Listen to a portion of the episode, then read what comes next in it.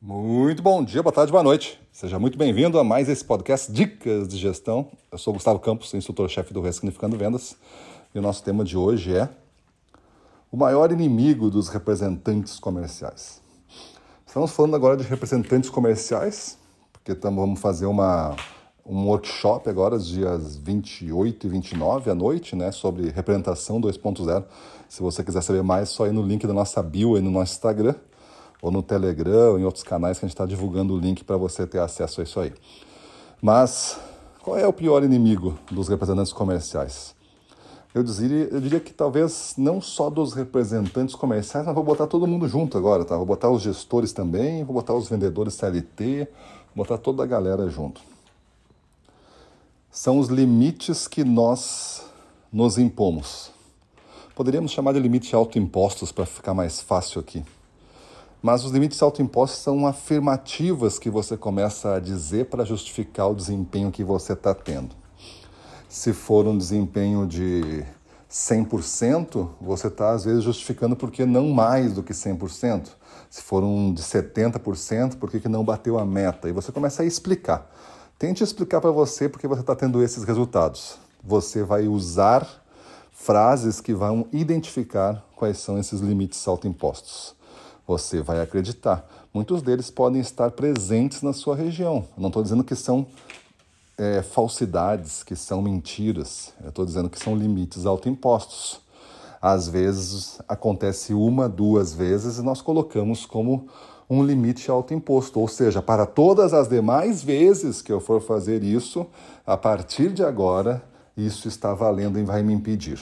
Então eu deixo de insistir, eu deixo de me esforçar. Por que, que eu vou me esforçar se daqui a pouco ali eu vou enfrentar esse desafio novamente, esse limite autoimposto novamente? Então eu não vou nem tentar, já que ele existe.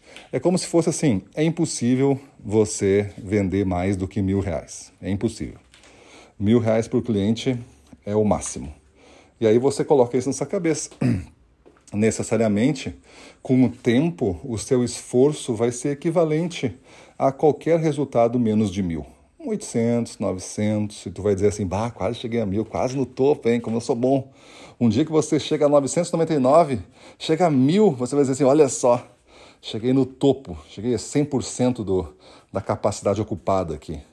E daqui a pouco a concorrente está vendendo 10 mil, 50 mil, e você tem esse limite de mil que você impôs regras mentais, regras psicológicas que nos fazem performar. Esses códigos de performance, eles podem ser para o bem, aí não vão ser limites autoimpostos, vão ser coisas fortalecedoras, vão ser frases fortalecedoras, crenças, pensamentos, protocolos fornecedores, fortalecedores, né?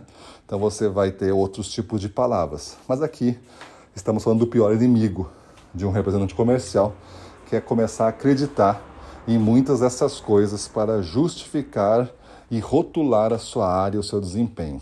Coisa que depois você, se um dia perder a região para outro representante, você pode observar que muitos deles fazem três, quatro, cinco vezes o que você está fazendo hoje, porque o cara não tem esses limites autoimpostos, ninguém avisou ele que tinha isso aí.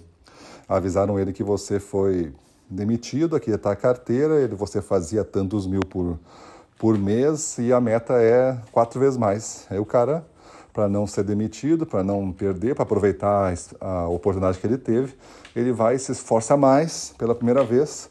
Os clientes, depois de um tempo, se acostumam com ele, começam a confiar nele, começam a fazer uns pequenos testes e a partir desses pequenos testes ele explora as oportunidades para alavancar e para escalar as vendas. E um ano depois, ele está vendendo aí quatro vezes mais do que você. Isso não é uma história de ficção.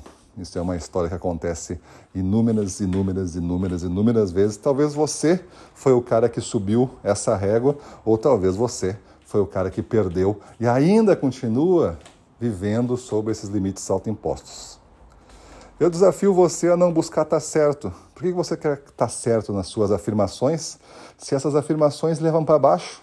Se essas afirmações não lhe ajudam a vender mais? Para que ficar afirmando isso? Só para você ter a certeza que você está certo? E aí você vai lá e faz um, um resultado medíocre para provar que está certo?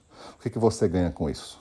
O que, que você ganha nesse mundo estando certo, sozinho nesse mundo e tendo todo o prejuízo de não vender mais? Eu prefiro apostar nessa área.